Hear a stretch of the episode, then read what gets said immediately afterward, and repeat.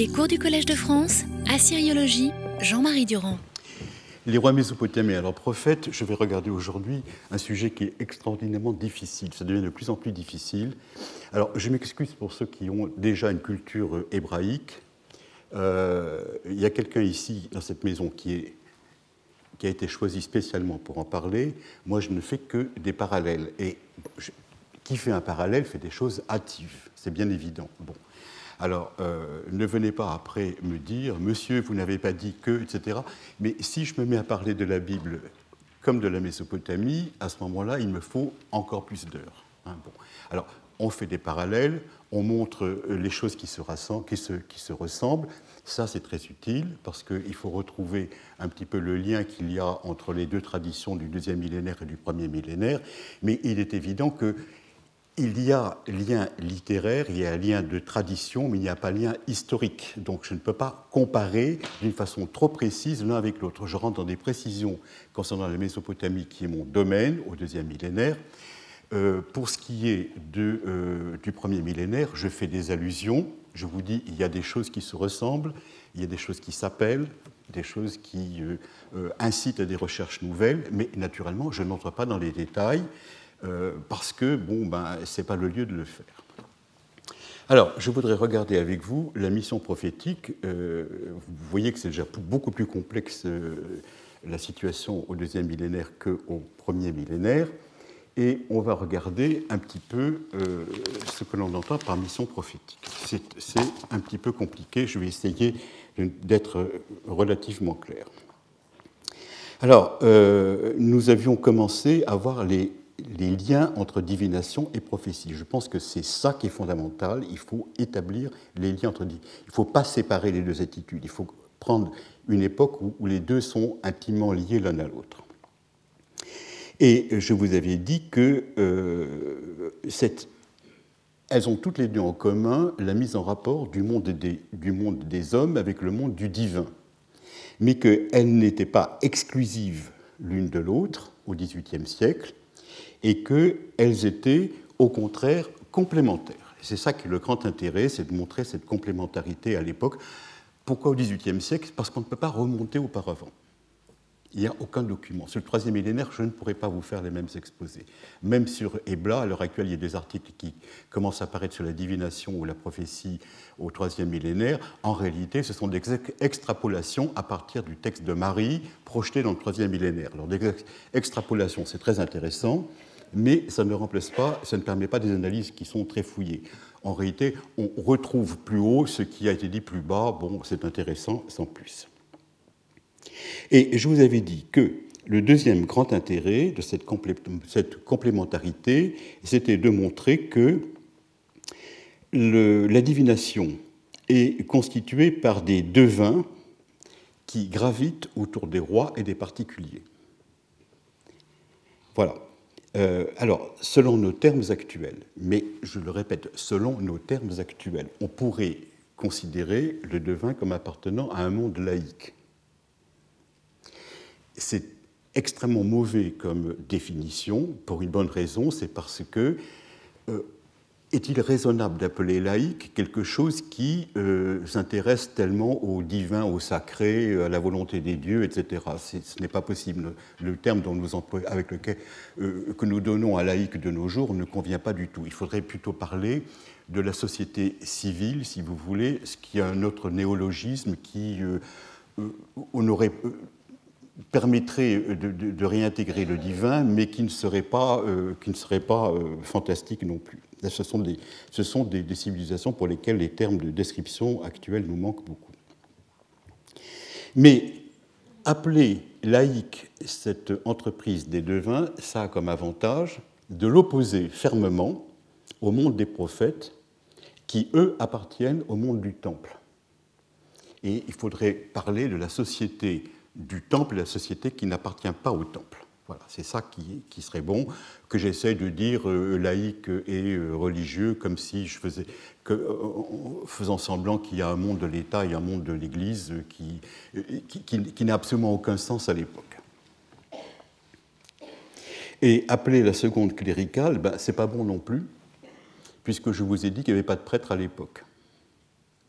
Donc nous sommes trahis absolument par notre vocabulaire et, si je m'adressais à des spécialistes, j'emploierais les termes babyloniens parce que ce sont ceux qui permettent de dénommer de la façon la plus commode des, des catégories qui ne, qui ne sont pas servies par notre vocabulaire actuel.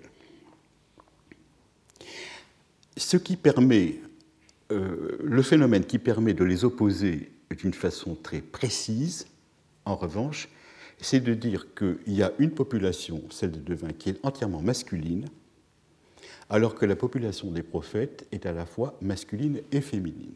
Voilà, ça c'est un phénomène qui, dont on peut rendre compte avec nos termes à nous et qui est extrêmement important. Et cela est tout à fait euh, euh, étonnant parce qu'il n'existe pas de devin femme et il n'en existera jamais dans la Mésopotamie. Il n'en existera jamais. Euh, à l'inverse, à l'époque ancienne, la magie appartient uniquement aux femmes et jamais aux hommes. Alors, je ne sais pas encore quel rapport peut y avoir entre les deux, mais à mon avis, il ne faut pas trop pousser de ce point de vue-là, parce que la magie, euh, je vous le dis simplement en passant, est une entreprise, une entreprise toujours personnelle, et ça n'engage qu'une activité individuelle. Donc, euh, il n'y a, pas de, de, mages praticiens euh, qui soient des techniciens de la magie à cette époque-là.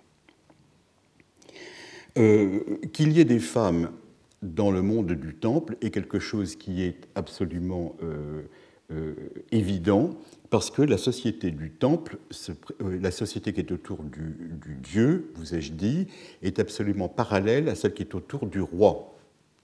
Et de la même façon que le roi, autour de lui, a des épouses principales, des sœurs, des filles, un harem et une domesticité, presque entièrement féminine quand elle est au service des femmes, eh bien, cela correspond tout à fait à ce que l'on voit autour du Dieu, qui a des administrateurs pour ses biens, ce sont des hommes, c'est tout, à fait, euh, tout à fait courant à l'époque, mais à côté de lui, les titres de prêtresse à Marie sont épouse du Dieu, sœur du Dieu. Il n'y a pas fille du Dieu. Il peut y avoir, mais euh, pas, pas à cette époque. Et je vous ai dit, euh, autant la partie masculine, ça il est important de le remarquer, le remarquer encore maintenant pour la suite de l'exposé, autant la, partie qui gère les biens du, du Dieu est masculine, autant c'est dans la partie féminine du, temple que nous pourrions retrouver eh bien, euh, ce, que, ce derrière quoi nous mettons le plus la notion de religiosité à notre époque, c'est-à-dire la dévotion, la piété, la prière, etc. Tout cela appartient aux femmes et quasiment exclusivement aux femmes. On ne le voit pas. Euh, les, hommes qui participent au culte se partagent les différents moments du culte. Ce sont des desservants, ce que j'appelle des liturges, dans la mesure où ils ont, euh, des, actes à accomplir euh, dans les différents moments du sacrifice, mais ce ne sont pas eux qui sont des dévots, ils ne sont pas des dévots ce sont le, terme n'existe qu'au féminin, et c'est la partie féminine autour du Dieu qui a l'exclusivité de la dévotion. On ne voit pas du tout ce que, celui que nous appelons le grand prêtre, par exemple, être un dévot. En réalité, c'est un homme d'affaires qui gère les biens du Dieu. Et puis c'est tout. Alors, une explication euh, rapide que l'on peut donner c'est qu'il n'y a pas de devin femme, parce que c'est compris à l'époque comme un métier d'homme. Vous me direz, c'est une tautologie. Pas tellement. Le devin a comme charge d'accompagner les armées. Et il marche à côté du général. Et une armée ce a à sa tête deux hommes, le général qui pourvoit à la chose militaire, comme disent les Romains. C'est lui qui, euh, euh, euh, fait aller les troupes, qui commande le camp, qui mène l'attaque, qui combat. Et à côté de lui, vous avez le devin qui fixe la possibilité de l'action, la possibilité religieuse de l'action. Il dit le Dieu est d'accord ou le Dieu n'est pas d'accord. Euh, quand on regarde les textes, ils sont extrêmement clairs. Le général égale le devin. C'est-à-dire qu'ils reçoivent les mêmes rations, ils ont les mêmes honneurs, ils ont les mêmes prérogatives, à ceci près que comme le général peut, euh, quand le devin l'ennuie trop, eh bien, euh, faire ce qui est de son ressort, c'est-à-dire qu'il lui coupe les vivres. Le devin lui dit on ne peut pas faire ça, ou il faut faire ça. On le rationne en, euh, en mouton ou en agneau. Et alors à ce moment-là, le, devin est en chômage technique. Bon.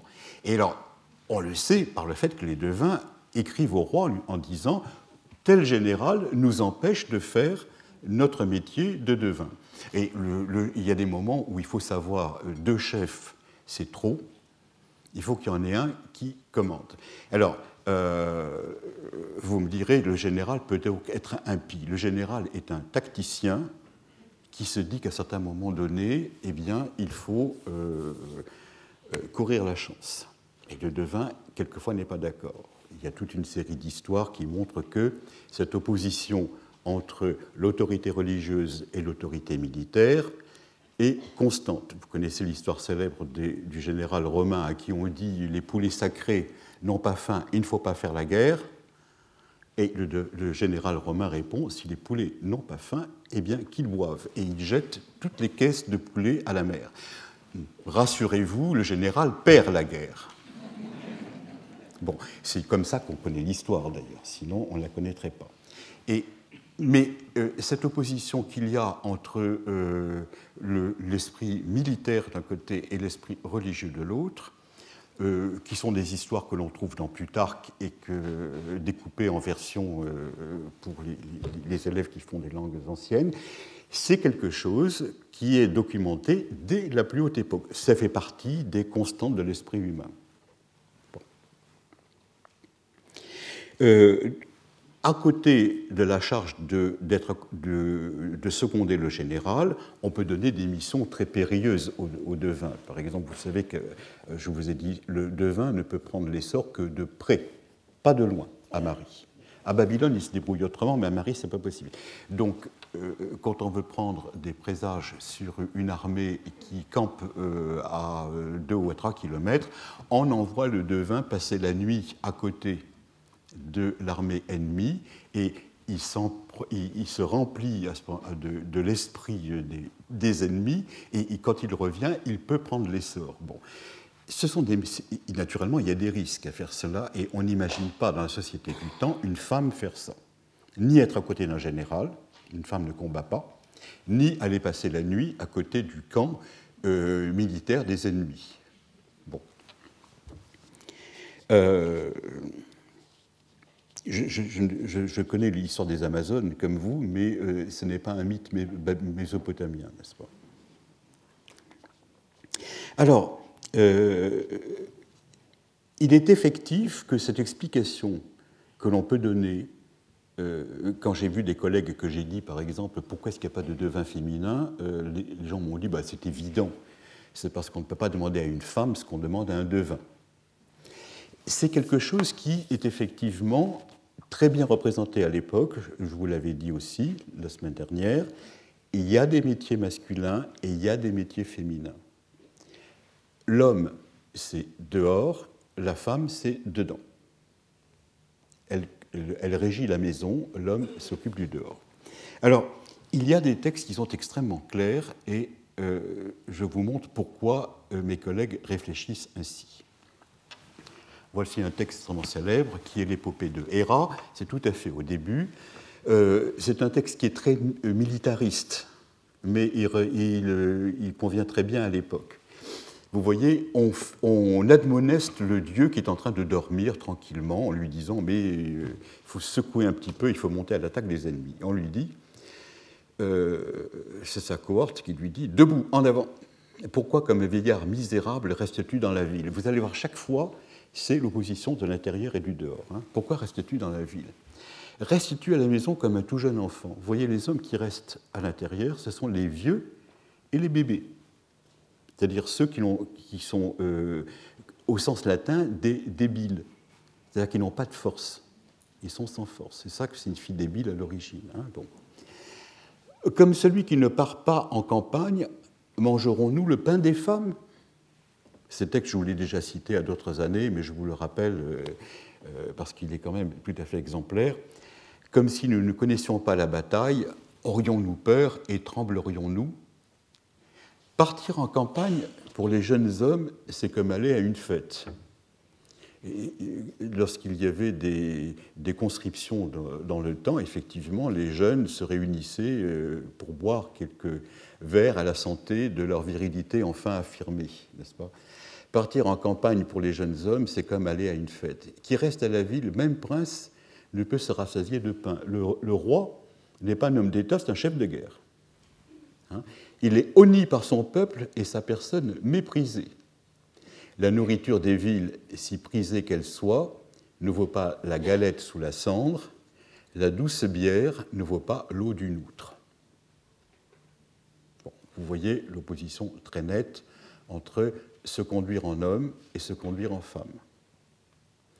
Et euh, ce texte n'est pas complètement isolé parce que euh, dans la Mésopotamie, il est un petit peu à part. Marie, à l'heure actuelle, montre que c'est ce qu'on appelle l'idéal bédouin. Il y a un texte magnifique que nous connaîtrons enfin lorsque Michael Guichard se disposera à nous en donner une édition définitive, qui est l'épopée de Zimrilim, et dans laquelle Zimrilim euh, parle avec ses troupes en leur disant Je partage avec vous l'eau des, des, outres euh, et euh, on voit le roi participer à la vie militaire, coucher sous la lune, combattre avec les dieux qui marchent à ses côtés, etc. C'est l'épopée d'Héra que je vous cite là, l'épopée de Zimrilim que nous avons retrouvée à Marie, la commente entièrement. Et tout particulièrement, nous avons un autre texte absolument spectaculaire qui est un échange euh, de lettres entre deux princes benjaminites, ce sont deux autres bédouins, dans laquelle l'un rappelle l'autre à ses devoirs. Zimrilim, c'est-à-dire le roi de Marie, a décidé de faire route, c'est-à-dire de partir en campagne. Il ne va pas euh, faire un, tour quelque part. Hein. Et toi, dit un bédouin à l'autre bédouin, tu envisages de manger de boire et de dormir, mais pas d'aller avec moi? Rester inactif et couché ne te fait pas rougir? Là, il y a un jeu de mots. Rougir de honte ou bien avoir la peau tannée par le soleil? Effectivement, les gens qui restent à l'intérieur ont la peau pâle. L'idéal de la beauté euh, chez les citadins est d'avoir le teint clair. On ne se met pas au soleil. Pour un bédouin, au contraire, l'idéal de vie est d'avoir la peau tannée et brune, parce qu'on montre qu'on est quelqu'un de actif. Moi, je te jure que je ne suis jamais resté toute une journée sans bouger à la maison. Ce sont deux princes qui s'écrivent. Et la lettre continue en lui disant Peut-être que jamais vent chaud ou froid n'a fouetté ton visage tu es indigne de ta race. Nous dirions indigne de tes aïeux. Hein. Euh, là précisément où père et mère ont contemplé tes traits après que tu es tombé du sexe de ta mère, tu ne fréquentes que sexe de femme. Il est resté à la maison, il n'en a pas bougé. La maison où il est né, eh bien, il s'y est marié. Alors, ce n'est pas du tout euh, une critique sur sa vie sexuelle ou sur des débordements quelconques, mais sur le fait qu'il préfère rester, comme on dit à l'époque, couché chez lui. Euh, tu n'as pas la moindre autre expérience. Alors, il est effectif que quand vous voyez des textes de ce genre, vous comprenez très bien la sexualisation des tâches. Il y a des tâches qui conviennent à des hommes, et surtout à des hommes dignes de ce nom. Et puis, il y a des tâches euh, qui conviennent à la femme, et qui sont effectivement la gestion de l'intérieur de la maisonnée. Alors, je connais parfaitement ces textes. Je connais parfaitement ces textes. Mais euh, je considère que ce genre d'explication, qu'il n'y a pas de devin féminin parce qu'il y a une sexualisation des, tâches, euh, je pourrais vous citer d'autres textes qui vont à l'encontre. Et ça me paraît une belle explication, mais une explication insuffisante. Pourquoi? Eh bien, par exemple, parce qu'il est tout à fait possible euh, de demander, quand la manœuvre masculine n'est pas suffisante dans les champs, euh, aux femmes du palais d'aller euh, prêter main forte. Et on voit, il y a une lettre, une lettre absolument admirable envoyée par le roi à quelqu'un qui lui dit euh, ce sont des femmes que tu envoies pour euh, nous aider au champ. Et le, roi lui répond, bon, elles ne font pas moins de travail que les administratifs que j'y envoie. Les administratifs se caractérisent aussi par le fait qu'ils sont assis derrière un bureau et qui doivent avoir certainement le teint pâle, n'est-ce pas Et qui doivent certainement ne pas manquer de bon pain et de bonne bière. Alors, euh, quand on regarde la réalité du travail des femmes, alors demande un travail extraordinairement difficile quelquefois. Donc, à la limite, euh, dire que cette masculinisation du travail, c'est une constante, mais ce n'est pas quelque chose d'irrémédiable. Hein. on pourrait euh, tout à fait imaginer, on pourrait tout, à fait imaginer que il y ait deux sortes de devins qu'il y ait des devins qui prennent de la divination dans la cité et qu'il y ait des devins qui prennent de la divination en dehors de la cité. On ne comprend absolument pas ça. On voit bien, pour, on voit bien par exemple, pour, euh, euh, pour d'autres métiers, les, gros métiers de force comme forgeron, menuisier, etc., on peut à la limite expliquer cela, mais la mobilisation féminine, euh, quand toute la cité est mobilisée, tout, le monde, tout le monde y va. Quand il faut défendre la cité, les femmes, les femmes et les esclaves viennent aussi. Bon. Alors, euh, donc, il euh, elle ne reste pas claquemurée chez elle en attendant que l'ennemi vienne enfoncer la porte. il y a une deuxième explication qui pourrait être avancée et qui serait peut-être intéressante. On pourrait être à un moment de la société où on considère qu'une femme ne peut pas totalement succéder à son père. Ce serait une question qui, serait, qui tiendrait plutôt aux mœurs qu'aux possibilités physiques. Quand vous voyez le travail en, Syrie euh, des champs, euh, le, lourd travail de prendre le coton, de ramasser le coton, euh, qui est absolument crevant de 4 heures du matin euh, au, soir, ce sont des femmes qui le font, ce n'est pas des hommes. Et des hommes vous expliquent avec une très grande volubilité que les femmes font ça beaucoup mieux que les hommes. Euh, lesquels se lèvent en, réalité beaucoup plus tard que les femmes qui partent au champ à l'aurore et qui et ramasser du coton, c'est quelque chose d'extrêmement fatigant et difficile prétendent que la, contexture du dos féminin euh, convient beaucoup mieux à, la cueillette du, coton que euh, la contexture d'un dos masculin. Bon. Toutes les époques ont leur, euh, leur légitimation. Il n'y avait pas de coton à l'époque.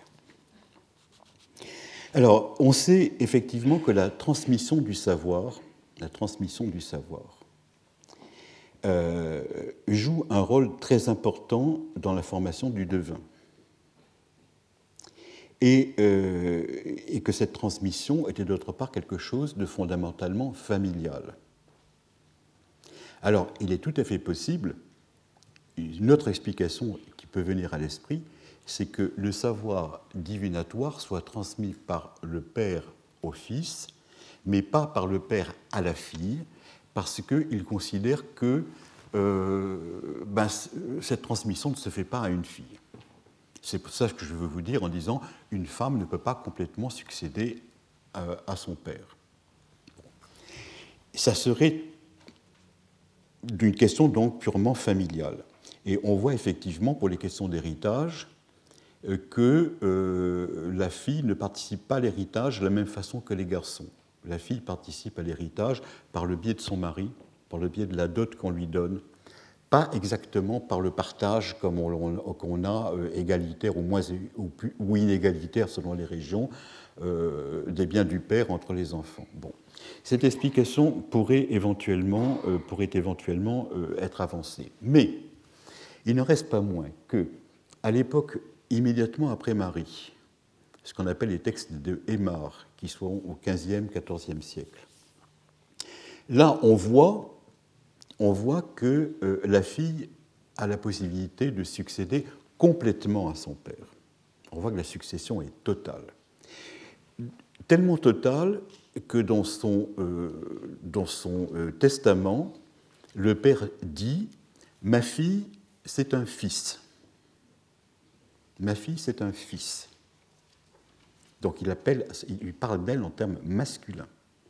Il peut parler aussi de sa femme en disant c'est le père désormais, après moi. Et euh, d'autre part, euh, euh, la fille peut tellement bien succéder à son père que le père lui la charge de continuer après lui le culte familial. Il lui dit désormais le culte des ancêtres et des divinités de la maison, c'est elle qui va les assumer. Et là, on voit effectivement qu'il y a un grand changement entre l'époque ancienne et l'époque récente. Euh, le statut de la femme au XVe, XIVe siècle n'est plus le même qu'à celui du XVIIIe siècle. Eh bien, à ce moment-là, il n'y a toujours pas de devin féminin. Alors, dire que c'est pour des questions de transmission, c'est pour des questions de statut de la femme euh, dans la famille, c'est pour le fait qu'elle euh, est seconde par rapport au fils, etc. Quand on voit que cette catégorie disparaît, euh, eh bien, on ne voit toujours pas des devins féminins apparaître. Donc, il y a quelque chose d'autre. Il y a quelque chose d'autre. Et ces deux explications sont ce qu'on peut rappeler spécieuses, c'est-à-dire qu'elles sont, on peut les avancer, mais euh, elles n'expliquent certainement pas tout. Elles doivent expliquer des cas particuliers, mais elles n'expliquent pas tout. Alors, euh, nous avons vu à Marie que le devin avait des aspects très nets de chaman, des aspects de religiosité euh, occidentale qui n'étaient pas du tout celles de l'Occident. Et comme c'est la femme qui a les activités religieuses, on se demande pourquoi, qu'est-ce qui fondamentalement l'empêcherait de participer à, cette religiosité du, euh, du devin. Moi, c'est pour ça que je, considère qu'il doit y avoir une explication, une explication autre. Et euh, alors, vous savez ce qu'on fait en histoire, on se dit, ben, il doit y avoir un tabou. Il y a un tabou qui fait que la femme ne peut pas devenir devin. Et euh, quand on cherche, on, arrive à en trouver. Voilà euh, celui auquel je pense.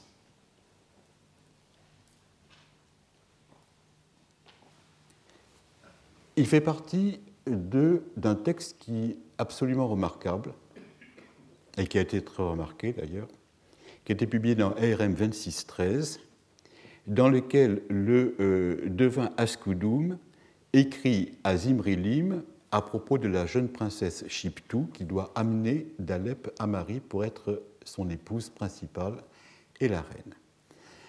Le roi d'Alep, alors c'est Yarimli, mais j'ai mis le père de la future reine pour que ça soit plus clair. Le père de la future reine m'a entrepris, m'a c'est l'ambassadeur à Skoudoum, en ces termes Où entreront les affaires de ma fille? J'ai répondu Ta fille aura une maison luxueuse. Et il a dit que les affaires de ma fille soient donc déposées dans sa demeure, mais que elle, elle réside chez son époux, et que ce ne soit que cinq ou six jours qu'elle le quitte et qu'elle s'occupe de sa demeure. C'est-à-dire que pendant cinq ou six jours, la reine ne doit pas habiter le palais. Et cela, euh, naturellement, euh, rappelle automatiquement deux règles du Lévitique 12.2 et 15.19, et naturellement, ça a beaucoup intéressé les biblistes. Dans 12.2, on dit. Alors, 5-6 jours, on ne dit pas pourquoi. Hein, bon. Euh, quand une femme aura enfanté un mâle, elle sera impure durant 7 jours.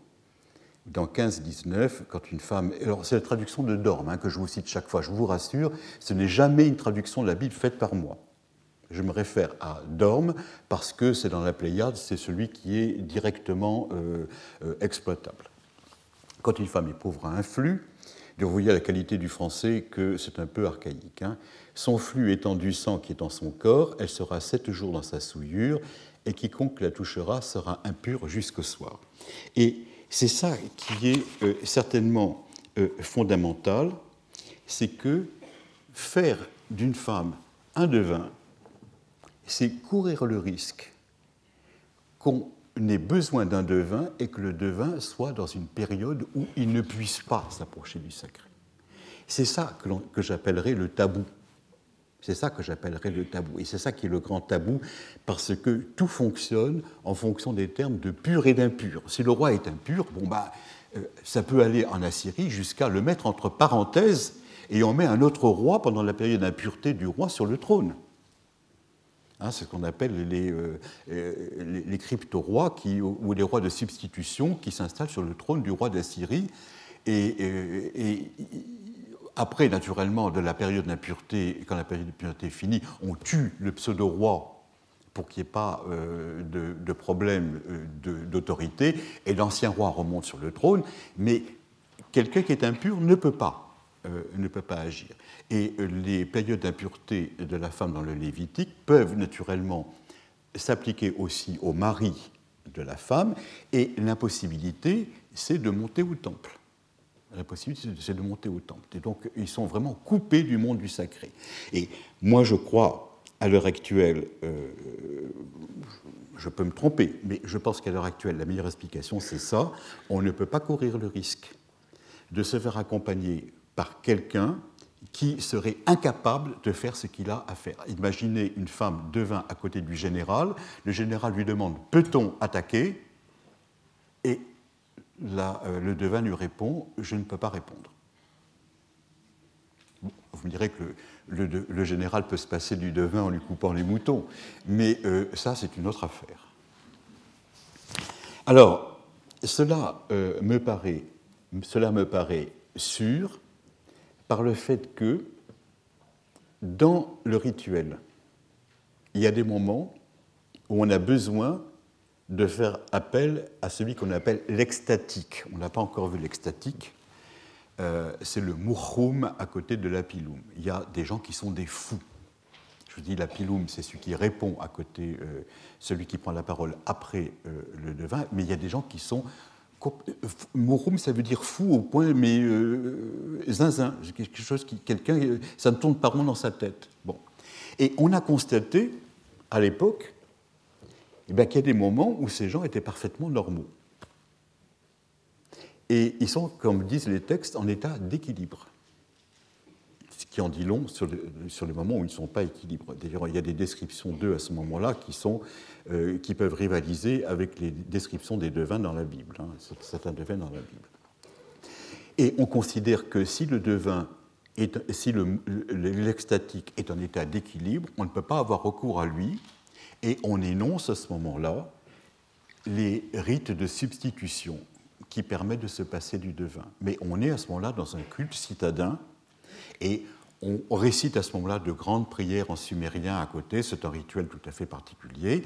Euh, on a les moyens de s'en sortir. Mais imaginez qu'on n'est pas dans, euh, l'urgence de la troupe qui va aller attaquer un ennemi. Alors, euh,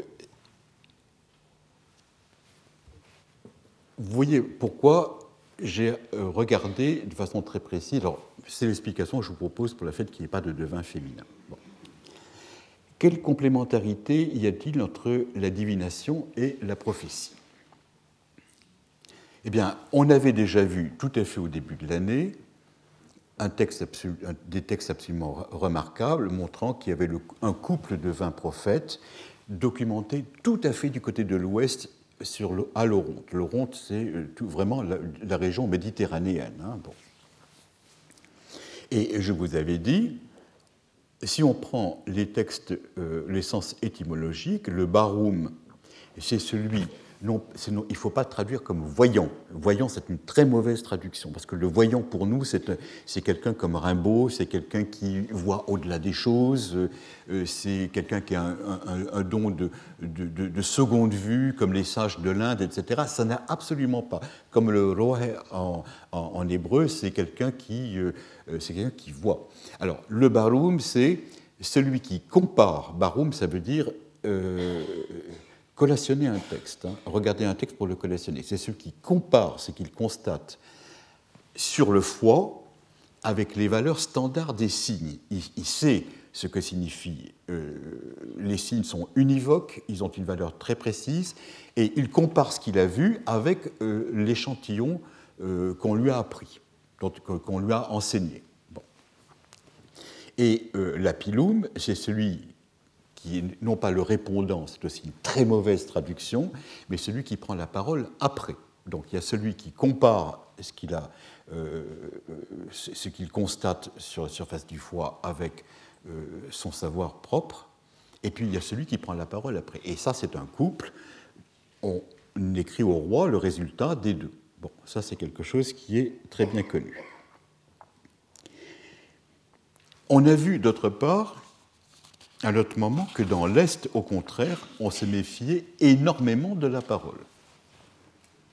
Et on avait vu ce texte, absolument remarquable euh, qui, montrait que euh, euh, on préfère de très loin multiplier les interrogations techniques oraculaires plutôt que d'aller converser avec quelqu'un dans le temps pour savoir ce que le premier oracle signifiait on veut avoir des preuves, des réponses claires et nettes et précises par oui ou par non à ce que l'on demande.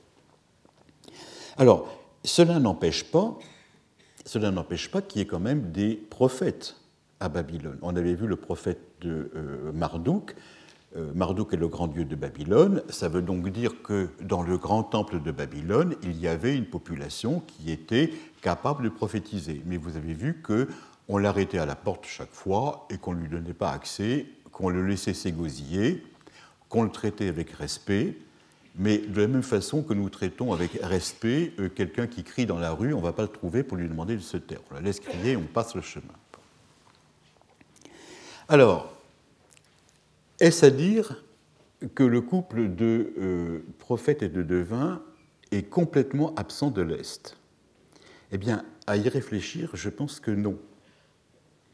Seulement, au lieu d'avoir deux techniciens comme dans l'Ouest, le devin a les moyens de transformer son euh, présage par oui ou par non en prophétie. Et il peut à ce moment-là être son propre prophète et se passer des services d'un prophète. C'est ça que je voudrais vous montrer maintenant. Et euh, c'est ça que je vais commencer à vous dire quand j'avais abordé le cas des présages historiques. Alors, le cas des présages historiques, il est extrêmement précis, et c'est euh, de temps à autre, le devin, en ouvrant l'animal, constate sur le foie un signe qu'il appelle du nom d'un des grands événements de l'histoire mésopotamienne.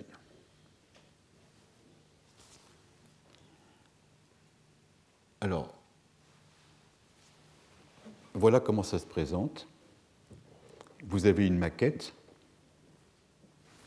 Alors, ce qu'il faut savoir, c'est que ça, c'est le texte. Ça a, été fait un petit peu de façon hâtive, mais c'était une première édition. Ce, ce texte-là, c'est celui qui est compris dans le carré là. Attention, ce carré n'a pas valeur nominale. Ça vous dit, ça vous dit simplement que ce texte se trouve inscrit ici. Et vous avez sur la surface du foie le signe qui est interprété, par cela. Et quand vous regardez, alors si ça ne vous est pas complètement évident, je vais vous en donner la traduction française.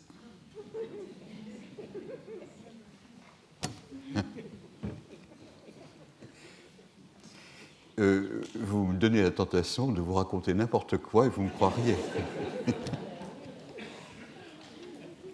Mais non, mais il y a ici quand même des gens qui, comprennent le cunéiforme, et je ne peux pas faire n'importe quoi. Regardez. Lorsque le pays d'Ibicine se révolta après lui, contre lui, cela se présenta ainsi. Voilà. C'est le texte qui, est là, je vais vous donner la traduction, et ça veut dire, quand on voit ce signe-là, ça veut dire ce qui est arrivé à Ibicine, révolte du pays contre Ibicine. Alors, c'est là où les savants ont été un petit peu naïfs, c'est qu'ils se sont dit, oui, il y a des présages historiques.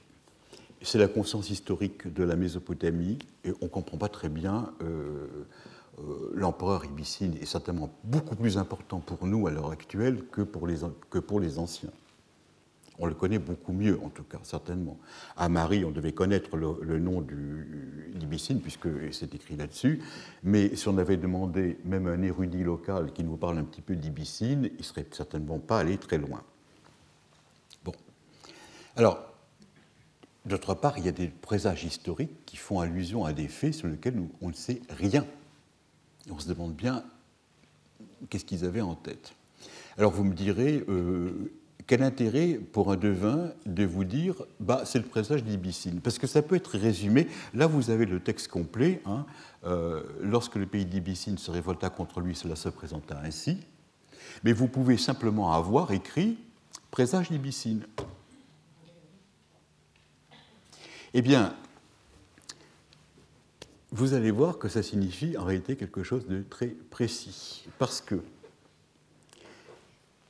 la Ibicine est le dernier empereur de Sumer. Euh, sa capitale, Our, a été prise par les Élamites à un moment donné. Le pays a été mis à feu et à sang. Le roi a été déporté. Le pays a été ruiné. Et cela a donné lieu à toute une série de littératures sumériennes, mais qui est devenue très populaire et qui a été reprise après, et dont les derniers échos se trouvent dans les prophéties de la Bible d'ailleurs, parce que toutes les images euh, qui sont, ce sont parmi les textes les plus beaux de la Mésopotamie. Euh, de la même façon que les prophéties de la Bible sont parmi les textes, les textes lyriques, et quelques-uns sont les, les, plus beaux. Voici par exemple le texte sur la lamentation sur la destruction de Sumer et d'Our et je vous cite justement le texte afférent à Ibicine pour que vous voyez ce que ça représente. Et quand vous le lirez, regardez tout ce que cela convoit de concret et vous pouvez à ce moment-là le translater dans toutes les prophéties, tout ce qui est arrivé, présage d'Ibicine, voilà ce qui va vous arriver. Regardez ça. An, Enlil, Enki et Ninmar, c'est-à-dire comme on est tout à fait à la fin de l'empire de Sumer, vous avez trois dieux principaux et euh, une déesse, c'est-à-dire euh, An, euh, Enlil et Ea pour reprendre la, nomenclature mésopotamienne classique. Décidèrent ce destin. Alors, je prends naturellement les choses qui nous intéressent. Ils décidèrent que l'unité du peuple de Nana, Nana c'est la grande divinité de la lune, c'est la divinité de la, de la ville de Our, nombreux comme des brebis seraient brisés, c'est-à-dire que l'unité euh, du, peuple qui habite Our, c'est comme ça qu'il faut comprendre, nombreux comme des brebis seraient brisés. Que les offrandes alimentaires d'Our, le sanctuaire aux magnifiques offrandes alimentaires, seraient interrompues. Que son peuple n'habiterait plus dans ses maisons, mais serait livré à des, lieux ennemis. C'est la déportation. C'est le thème de la déportation qui arrive déjà à ce moment-là. Hein que les soldats de Shimashki et de l'Elam, c'est-à-dire les deux populations qui habitent en Iran à cette époque-là, la population du côté de l'ouest, la population du côté de l'est, habiteraient leurs maisons, que son berger, c'est-à-dire le roi Ibicine, le berger c'est le roi, il faut comprendre cela, euh, serait capturé par l'ennemi dans son propre palais euh, Kibicine serait emmené vers les montagnes des lames entravées. Dans une, poésie sumérienne, on emploie toujours un épithète et le nom concret n'arrive toujours qu'après. Hein. Donc euh, son berger serait capturé par l'ennemi dans son propre palais. Kibicine, c'est-à-dire le même, serait emmené vers les montagnes des lames entravées, depuis le mont Zabou aux rives de la mer, c'est-à-dire ce qu'appelle le, golfe Persique, euh, jusqu'à la limite d'Anshan. Anshan, c'est euh, tout à fait le milieu euh, de l'Iran. Que tel un oiseau qu'on a fait s'envoler de son nid, il ne retournerait plus vers sa ville. Que, les deux rives du tigre que sur les deux tigres du, rite du tigre et de l'Euphrate, la mauvaise herbe croîtrait. que nul ne poserait le pied sur une route, que nul n'entreprendrait une expédition, que cités et villages seraient tenus pour des collines, c'est-à-dire ce qu'on appelle des tels. Les villes seraient ruinées, seraient transformées en tels. Euh, que la populeuse humanité serait passée par les armes, que la houe ne manderait plus de champs fertiles, que la semence ne serait plus mise sur le sol, que la chanson du bouvier ne sonnerait plus par la plaine, que beurres et fromages ne seraient plus préparés dans la bergerie, que le fumier ne serait plus mis sur le sol, que le berger n'entourerait plus de solides roseaux l'enclos nettoyé, que le chant de la baratte ne sonnerait plus dans les tables, que dans la plaine les animaux diminueraient et que la vie, la vie disparaîtrait, que euh, les quadrupèdes ne, euh, que dans la, plaine, oui, euh, que les quadrupèdes ne déposeraient plus leur fumier, que les terres innombrables seraient craquelées, c'est-à-dire qu'elles seraient complètement asséchées, qu'il n'y aurait plus d'irrigation à ce moment-là, hein, qu'elles ne recevraient plus la semence, que des roseaux à tête mauvaise y pousseraient, qu'ils y mourraient dans la puanteur. C'est euh, l'eau croupie euh, au soleil qui se, met à avoir de mauvaises odeurs. Que vergers et jardins, tout ce qui entoure les, villes, euh, dépourvus de plantes nouvelles, ne seraient plus que des lieux morts. Court le grand taureau, prêt à charger, confiant dans sa force, la ville antique de souveraineté sacrée et politique, sise en un lieu sacré, tel un bœuf engraissé, serait soumise au joug et ploierait le cou vers le sol. Il y a comme cela 300 vers qui se suivent, n'est-ce pas? Chaque fois, vous allez avoir un couplet où on va reprendre les villes principales du pays de Sumer pour indiquer ce qui va leur arriver avec la destruction du temple, la fuite de la divinité, le massacre des gens et le sort misérable de ce qui était avant un lieu populiste populeux. Alors, avoir, euh, faire sa place à un, oracle historique fait immédiatement référence à des choses de ce genre. Et les gens connaissent très bien ces textes, ils sont parmi les plus populaires qui soient. Nous en avons d'innombrables euh, copies, et toute la culture de l'époque a cela comme ses classiques.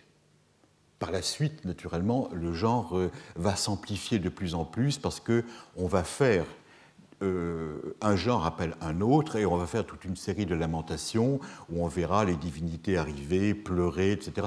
C'est le début de la grande lyrique sumérienne qui terminera dans les grands psaumes de la fin, où vous avez sur plusieurs centaines, à l'époque c'est le ci, dans les bibliothèques, cela va générer des, grands psaumes euh, qui seront certainement connus par les, par les contemporains de ceux qui créeront euh, euh, les, prophéties de la Bible. Donc, s'il n'y a plus dans l'Est, s'il n'y a pas dans l'Est le, le couple privilégié du devin et du prophète de l'Ouest, je vous en donne l'exemple le plus spectaculaire, le devin peut, par un simple rappel, par une notation, alors les présages historiques, ce sont les plus spectaculaires, mais il y a d'autres cas, il peut euh, attirer l'attention euh, de son interlocuteur vers des textes qui vont lui raconter d'une façon absolument lyrique, euh, absolument euh, littéraire, eh bien, tout ce qui peut menacer la cité. Alors, euh, je pense que les gens faisaient référence implicite à cela, et ce n'est pas le lieu, naturellement, d'un texte divinatoire que de citer la divination. Mais à l'heure actuelle, il faut avoir une idée globale de la civilisation et ramener un genre littéraire à un autre. Donc, Simplement, euh, la prophétie prend des repères littéraires du côté de l'Est, alors que du côté de l'Ouest, le répondant qui est à côté euh, du devin crée sa propre prophétie. Et c'est quelque chose de vivant. Elle est, euh, générée sur le moment du côté de l'Ouest et elle est en référence, elle est devenue une simple, simple référence littéraire du côté de l'Est. Et comme toute référence littéraire, elle va créer un genre qui va se multiplier. Les prophéties et les psaumes pénitentiels qui s'y qui, euh, ajoutent euh, sont euh, une part extraordinairement importante de la, littérature que nous avons pour, euh, en sumérien et ensuite en, sumérien acadien avec une traduction acadienne. C'est comme ça d'ailleurs qu'on a connu le sumérien par le biais de ces, des traductions qui ont été faites dans l'Antiquité de ce genre de textes. Euh, last but not least, ces textes qui décrivent la destruction se terminent toujours par des promesses messianiques d'avenir à Dieu. Et euh, on peut passer d'un genre à un autre, c'est-à-dire que le devin peut à la fois faire référence à euh, des destructions euh, et lui dire ce qui va arriver, et en même temps promettre naturellement les beaux jours reviendront. Et du côté de l'Ouest, les deux traditions vont être naturellement conflatées. Alors, ce qu'on avait vu, c'était la correspondance avec les dieux. Je ne reviens pas dessus, je vous avais montré les textes. On avait vu qu'il y avait des textes qui étaient clairs, et puis ça allait jusqu'à un texte complètement crypté. Je vous avais dit comment on pouvait essayer de le décrypter, etc. Si on réfléchit maintenant dessus, il est bien évident que ces textes ont comme motivation d'être des interventions d'une divinité, c'est-à-dire d'un clergé, sur euh, le, euh, sur le roi. Il bien évident qu'il euh, faut qu'il y ait des hommes pour, faire parler la divinité. Et si vous vous souvenez des exemples que je vous avais cités, ils concernent des divinités étrangères s'adressant au roi de Marie. Ce n'est pas des dieux du, royaume de Marie. Alors, on a des prophéties locales mais les lettres sont, viennent de l'étranger. Dans Darig, euh, etc. Vous souvenez, euh, on avait vu de Ninive, on avait vu tout, on avait vu tout cela. Alors, la question naturellement se pose de savoir est-ce que ces prophéties ont accompagné ou non eh bien, des prises oraculaires. De cela, nous ne pouvons en rien savoir parce que ça s'est passé loin et qu'on n'a jamais que l'aspect le plus spectaculaire, c'est-à-dire la lettre qui est envoyée euh, par un dieu au roi de Marie.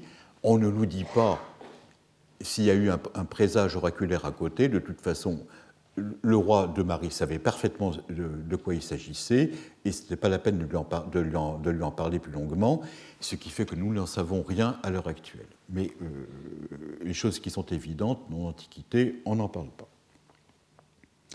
Alors, souvenez-vous euh, de ce que l'on avait vu.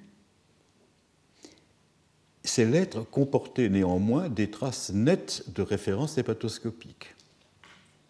Ça, c'était absolument net. C'est-à-dire qu'on n'a pas la preuve qu'il y a une prise oraculaire à côté, mais quand on lit bien le texte, il y a toute une série de références hépatoscopiques à l'intérieur. Il y a le désir du Dieu, le roi dit Tu m'as fait voir un signe. Bon, tout ça, ça veut dire qu'on euh, a, a regardé un foie, parce qu'un désir, ça se trouve sur un foie. Le signe, ça se trouve sur un foie aussi. Donc tout cela, c'est. Euh, euh,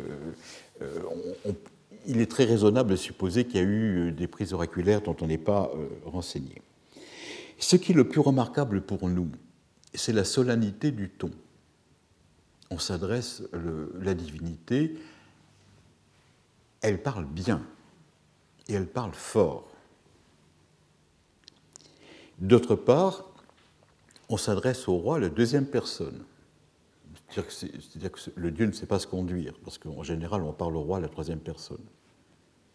Sire, votre majesté est trop bonne, n'est-ce pas? C'est comme ça qu'on parle le roi lui dit, euh, lui parle à la deuxième personne rudement, comme on devait parler d'ailleurs normalement dans la, rue.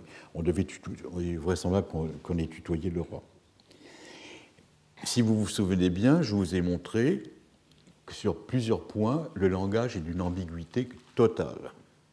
C'est-à-dire qu'il y a plusieurs niveaux de lecture. Et je vous ai montré sur un passage très précis le chaparoum, est-ce que c'est un filet? Est-ce que c'est un, euh, un char? Eh bien, quand on regarde la suite de la lettre, euh, les deux sont possibles parce qu'on y attelle quelque chose, donc c'est certainement euh, un char.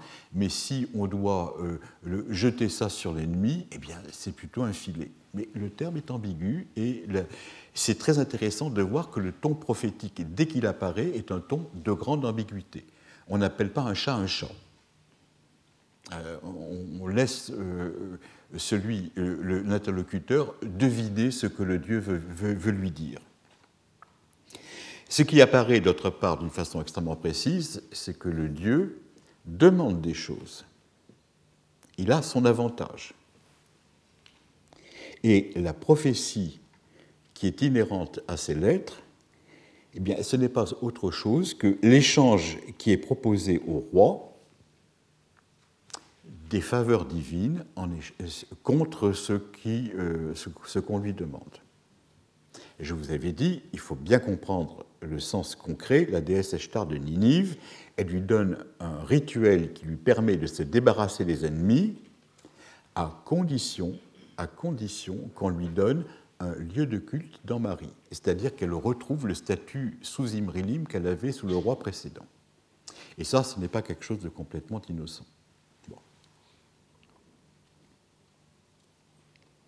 Alors, on avait regardé, d'autre part, la lettre de l'Apilum de Shamash, et on avait regardé aussi euh, rapidement le problème du rapport entre le texte oral et le texte écrit. Alors, texte oral ou texte écrit, je vous avais dit, à mon avis, c'est parce que la prophétie a été faite dans le langage local et que pour le mettre par écrit, pour le transmettre au roi de Marie, il a fallu le mettre en acadien. Ça, c'est un problème. Qui dit des lettres, qui dit lettres, envoie de lettres de la part du roi, du Dieu à un roi, eh bien, ça rappelle quelque chose immédiatement. Qu'est-ce que ça rappelle?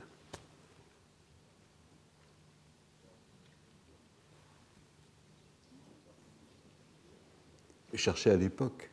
Ça rappelle la correspondance qu'un autre roi envoie un autre, au, roi, au roi de Marie. C'est-à-dire que apprendre les choses au pied de la lettre, le prophète, il se présente comme un ambassadeur. C'est un ambassadeur, c'est quelqu'un qui porte une lettre. Et nous avons toute une série de, cas précis où l'on voit le prophète être traité comme un messager. Alors regardez ça. Dans un texte, on voit un anneau d'argent. Alors ce sont des textes administratifs, ce ne sont plus des lettres. Un texte administratif, il énumère quelque chose qui se passe dans un service et il est minimaliste. Il ne vous dit généralement pas pourquoi.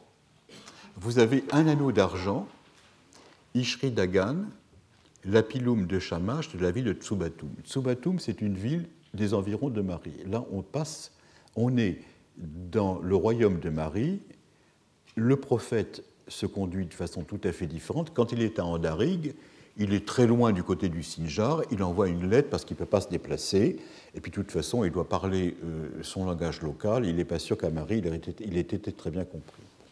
Donc il préfère faire traduire et envoyer la lettre. Mais dans la ville de Tsubatum, qui se trouve à 5 ou 6 kilomètres de Marie, c'est très très proche. Euh, Ishri Dagan, il doit parler la même langue que le roi. Bon. Il, euh, reçoit un anneau d'argent. Un anneau d'argent, c'est quelque chose que l'on donne couramment à un messager. Non pas pour récompenser le messager, mais pour qu'il le rapporte chez lui et qu'il le donne à son maître. C'est-à-dire que tous les dons faits à des ambassadeurs sont en réalité des dons pour des rois étrangers. Alors vous me direz, euh, ce texte, après tout, ne, dit pas tant de choses.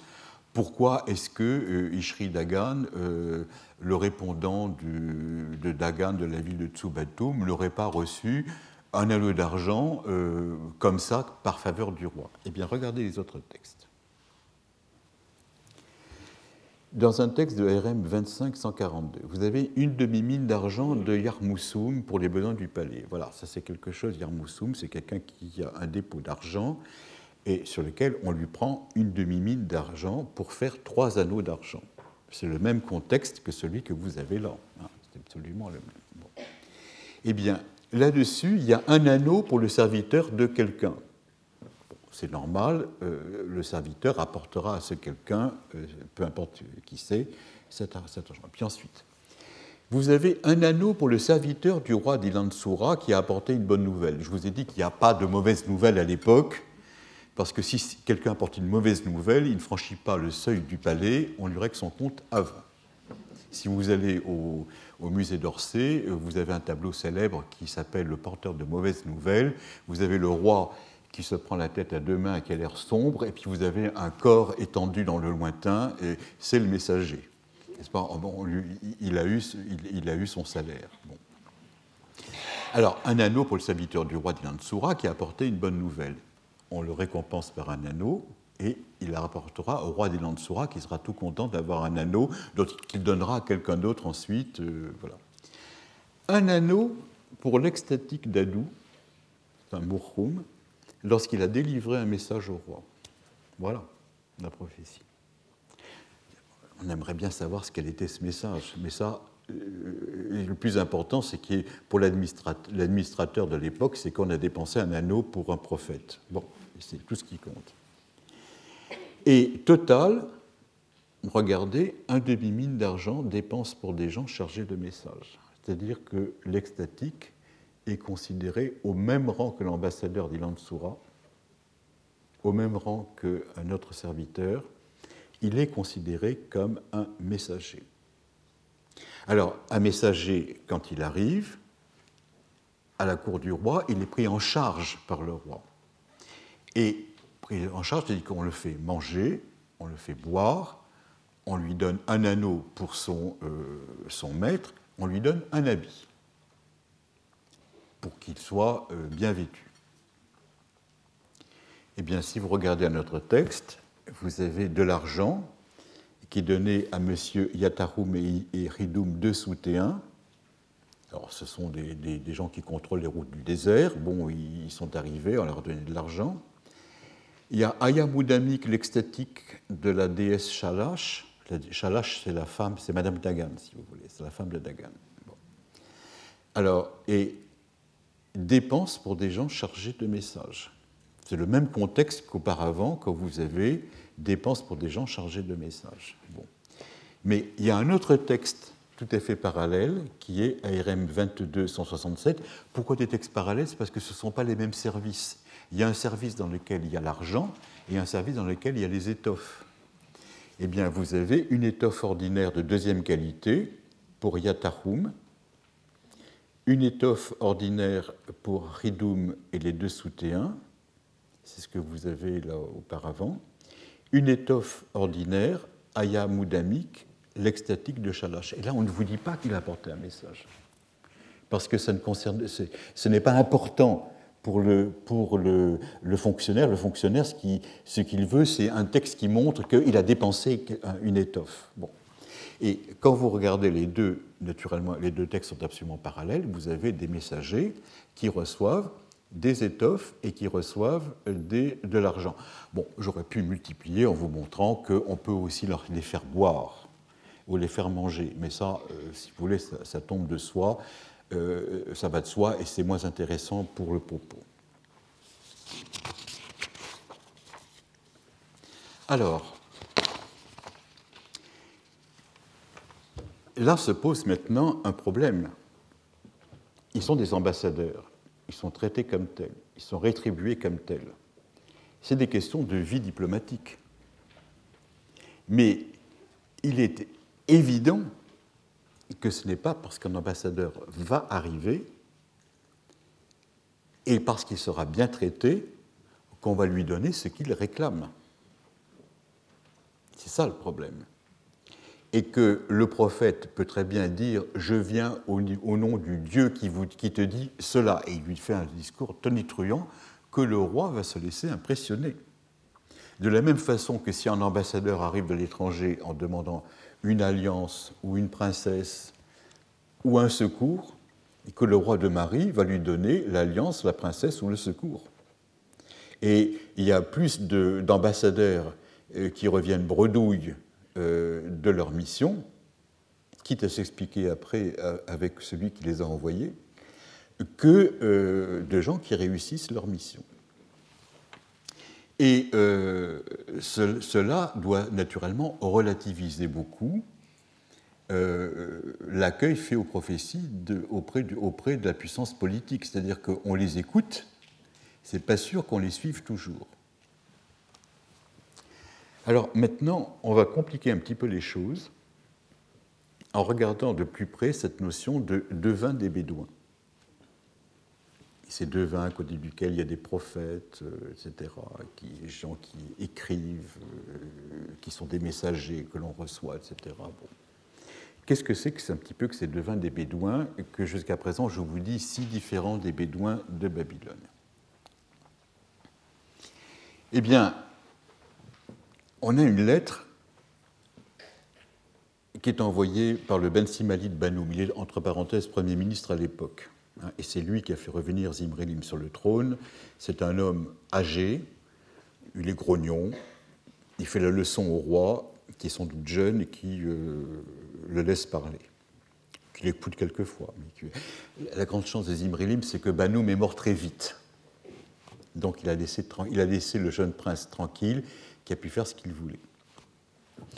Euh, au début, Banoum lui a envoyé, c'est son immense lettre, une lettre euh, au roi lui disant Monseigneur ne doit pas désirer les services de cet individu. Cet individu, c'est Askoudoum, le devin, justement. Mais un devin formé à l'acadienne, un transfuge du monde de Samsiadou, un héritage du règne précédent. Il ne doit pas désirer les services de cet individu.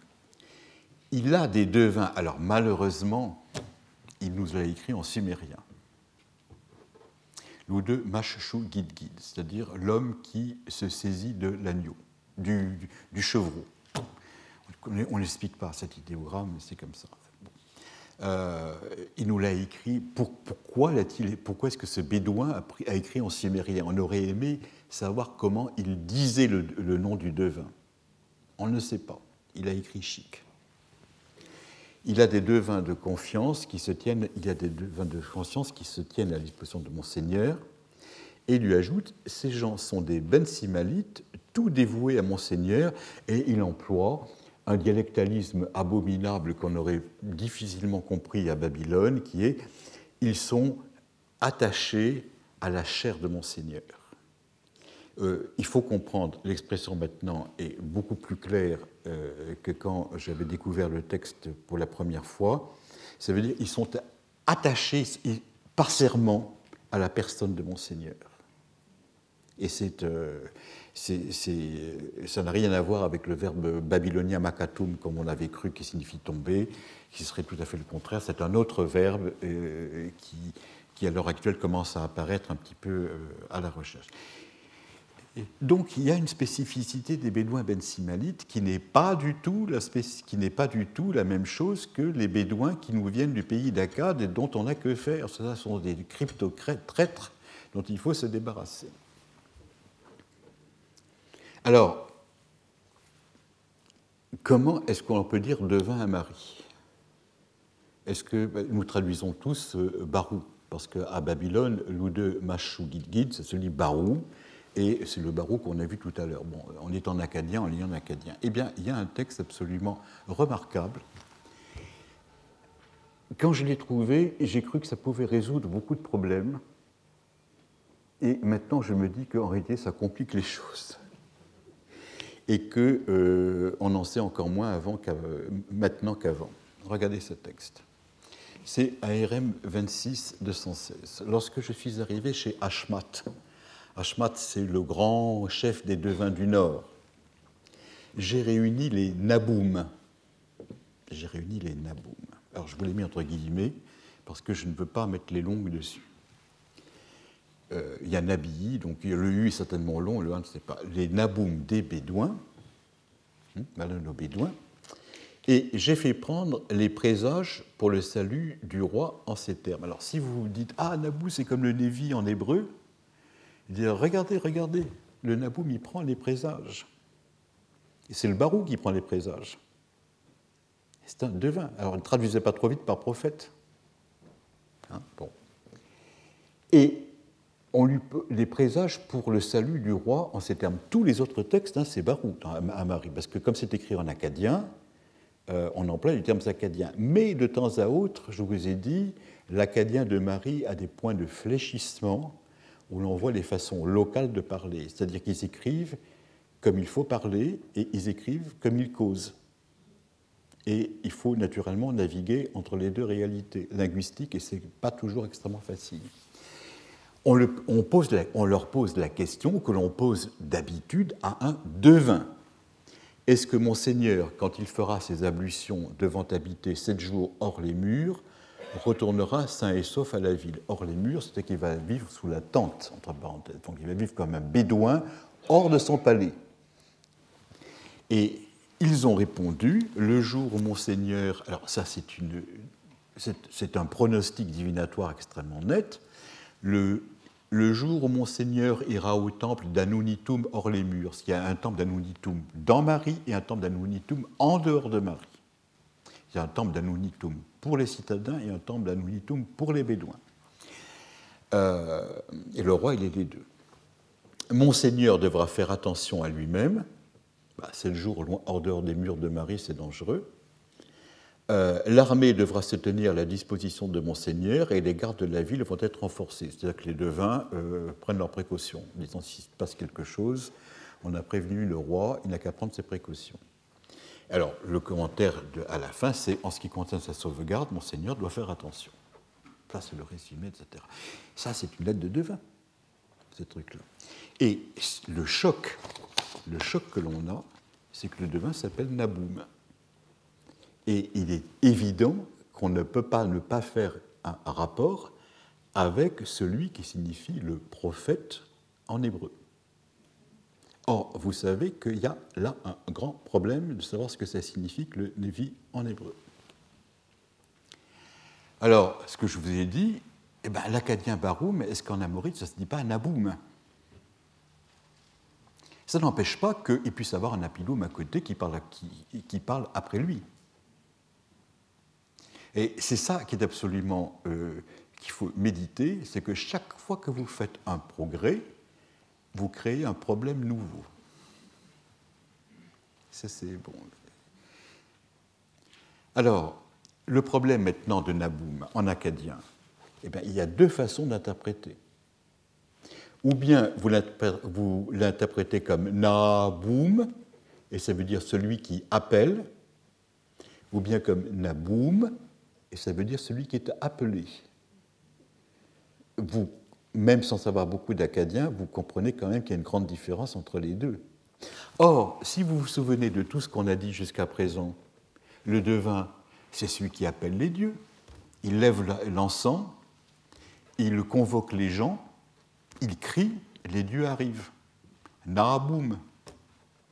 C'est quelqu'un qui a une spécificité difficilement transmissible, qui est un chaman, qui a une relation particulière avec la divinité, Naboum, appelé, ça serait beaucoup mieux. Et là, vous avez déjà un choix. Alors on se dit, on va se tourner vers l'hébreu. Alors, je vous ai mis ce qui est dans le dictionnaire standard à l'heure actuelle, le dictionnaire de euh, le HAL, qu'est-ce qu'il pense de l'hébreu Nabi, qui signifie le prophète hein, On ne touche pas la traduction de l'hébreu, tout le monde traduit par prophète, traduit par prophète. Eh bien, il n'y a pas d'étymologie jusqu'à présent. Alors, vous en avez un qui vous dit, eh bien, il y a un sens euh, d'étymologie populaire, la Volksétymologie. Et il vous dit, c'est une formation iphile, c'est-à-dire causative, sur, sur beau, qui signifie venir, arriver, apporter, etc. Bon, alors, oïphile, ça signifie apporter, faire venir et offrir. Et il est évident que euh, le rapport entre les deux, euh, d'un point de vue acadien, de dire que le devin, c'est quelqu'un qui fait venir, bon, ben, narboum, ça va très bien. Bon, c'est une étymologie euh, populaire mais c'est senti comme ça pour le sens de Naboum. Euh, le seul problème, c'est que qu'est-ce que c'est que ce N en hébreu? C'est difficile à expliquer. Alors, à l'heure actuelle, les biblistes euh, pensent à autre chose. Pourquoi? Parce que en hébreu, la racine NB Aleph, elle n'est pas primaire. C'est certainement une racine secondaire parce qu'elle n'existe qu'à la forme au euh, nifal, être en état prophétique, se conduire en habit, en avis, ou bien alit pael, qui signifie souvent se conduire en, habit, très souvent ça, signifie être frénétique, euh, c'est-à-dire se conduire d'une façon désordonnée. Et en réalité, le verbe n'explique rien en hébreu parce que il est construit sur le substantif. C'est-à-dire que le verbe, au lieu d'expliquer le substantif, renvoie au substantif en disant expliquez le substantif d'abord et je vous dirai après euh, ce que ça signifie. Alors on se tourne vers l'acadien. Alors vous avez le verbe naboum en acadien qui est très bien attesté. Eh ben, naboum, ça signifie donner un nom, très bien attesté. Invoquer, ben, ça signifie prononcer le nom de quelqu'un, en réalité. C'est par rapport au nom. Invoquer la divinité, nommer à une fonction, eh ben, ça veut dire un tel sera ministre. On donne le nom du ministre. Hein? Ou bien considéré comme bon ou mauvais, c'est un sens extrêmement récent, euh, rare, et ça signifie appeler une chose bonne, appeler une chose mauvaise. C'est-à-dire que naboum en acadien, ça signifie donner un nom, un point, c'est tout. Et il est évident que ça ne rend compte d'aucun des emplois hébreux et d'aucun des emplois euh, de devin. Ni le prophète ni le devin ne peuvent être expliqués par donner un nom. Ça ne marche pas. Alors, il y a des gens qui vous disent, bon, euh, il y a une, étymologie populaire à partir de venir euh, qu'on ne peut pas légitimer morphologiquement, mais en même temps, il n'y a pas de lien étymologique. Alors, c'est là que Marie apporte des réponses.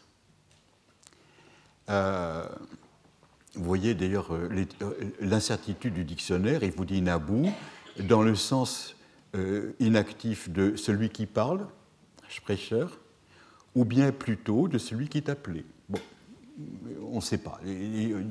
On vous, donne, on vous dit choisissez le sens que vous voulez. Regardez le sens, regardez Marie, ce texte. La mission prophétique, elle est parallèle à la, à la mission royale qui est donnée. Quelqu'un se plaint auprès du roi en lui disant Mon Seigneur m'a installé à une grande tâche, je n'en ai pas la force. Et il va poursuivre. C'est comme Dieu qui appelle une créature humaine, Awilutam Inabu. Et vous avez un sens de Nabou qui n'est pas documenté en acadien qui apparaît, qui appelle une créature humaine. Maintenant, moi, il continue en disant Vers de terre de l'intérieur d'une fosse. C'est-à-dire, qui suis-je? Qui suis-je pour mériter un tel honneur? Et que de fois les prophètes disent Je ne veux pas être euh, Seigneur, je ne veux pas être ton appelé, je ne veux pas être choisi par toi. Pas? Dieu force les, gens justement à assumer une tâche qu'il leur donne et que l'homme récuse, ou que la femme récuse. Pour, euh, pour, l'homme ou pour la femme choisie, euh, cette tâche paraît trop forte. Et regardez ce qui continue. Mon Seigneur a touché mon menton, ce qui est la propre de sa divinité, et il m'a renvoyé chez les humains. Un texte de ce genre, où vous voyez le verbe naboum enfin documenté, voilà qui vous donne la clé de beaucoup de choses. Certainement pas de savoir si c'est naboum ou naboum, mais pour le sens même de la racine, voilà quelque chose qui est fondamental, un texte absolument incroyable. Un texte absolument incroyable. Le texte est encore inédit. Hein. Mais euh, les, biblistes euh, devront s'exciter dessus euh, lorsqu'ils l'auront à, leur disposition. Et alors, regardez ce qu'il dit le renvoi chez les humains, c'est-à-dire qu'il y a eu un contact direct avec la divinité. Dieu lui a touché le menton. Dieu lui a touché le menton. Pourquoi le menton? Bon, bah, ça, c'est c'est le local, si vous voulez. Hein, Et euh, il, a en plus renvoyé, expédié ce n'est pas le terme donner une mission. Hein. Il, a, il, a, dû l'appeler chez lui et le renvoyer. On pense tout à fait à des euh, passages de la Bible, justement, où, Dieu parle face à face avec Moïse, et le, et renvoie après euh, chez, les hommes qui l'attendent en bas, de, la montagne. C'est un texte. Les, parallèles sont absolument. Euh, mais on se trouve mille ans avant. Alors vous me direz est-ce que le fait de toucher le menton, c'est important? Oui. Le contact est la façon dont on fait passer une personnalité à une autre. Et je vous laisserai simplement méditer sur un fait. Vous connaissez le terme de adouber en français. Adouber qui est donné au chevalier, vous aurez un dictionnaire, vous avez donné au chevalier sa nouvelle armure. C'est-à-dire, avant, c'était un novice, il reçoit, ses armes et devient un chevalier. On est très sensible à l'aspect vestimentaire, mais je vous rappelle que adoubé, ça vient de douban en franc, et qui signifie frapper, mais frapper fort. Et l'adoubement, il y a le rite où on prend l'épée et on tape sur l'épaule. Alors pourquoi l'épaule? Eh ben Ça, c'est parce que c'est le local. Si vous voulez, d'un côté c'est le menton, de l'autre côté c'est. Alors, quel lien y a-t-il entre le menton euh, du prophète euh, amorite et euh, l'épaule du chevalier franc Aucun. Aucun, bien sûr. Mais c'est ce que j'appelle les retrouvailles. C'est-à-dire que, bon, bah, si vous voulez avoir un contact, il faut bien qu'il y ait un contact quelconque, et puis après, vous faites comme vous voulez. Voilà, voilà le fait, L'adoubement, le fait de remettre son, son au chevalier, en réalité, le sens propre, c'est celui de frapper. Et le patron chevalier transmet la dignité de chevalier au, nouveau par le coup qu'il lui donne plutôt que par l'armement qu'il va avoir et qu'il aurait pu avoir auparavant. Alors voilà euh, ce qui resitue, si vous voulez, euh, dans toute sa complexité les notions de prophète et de devin.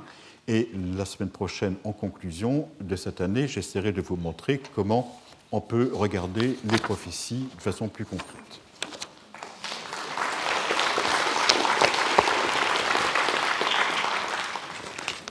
Retrouvez tous les contenus du Collège de France sur www.colège-2-france.fr.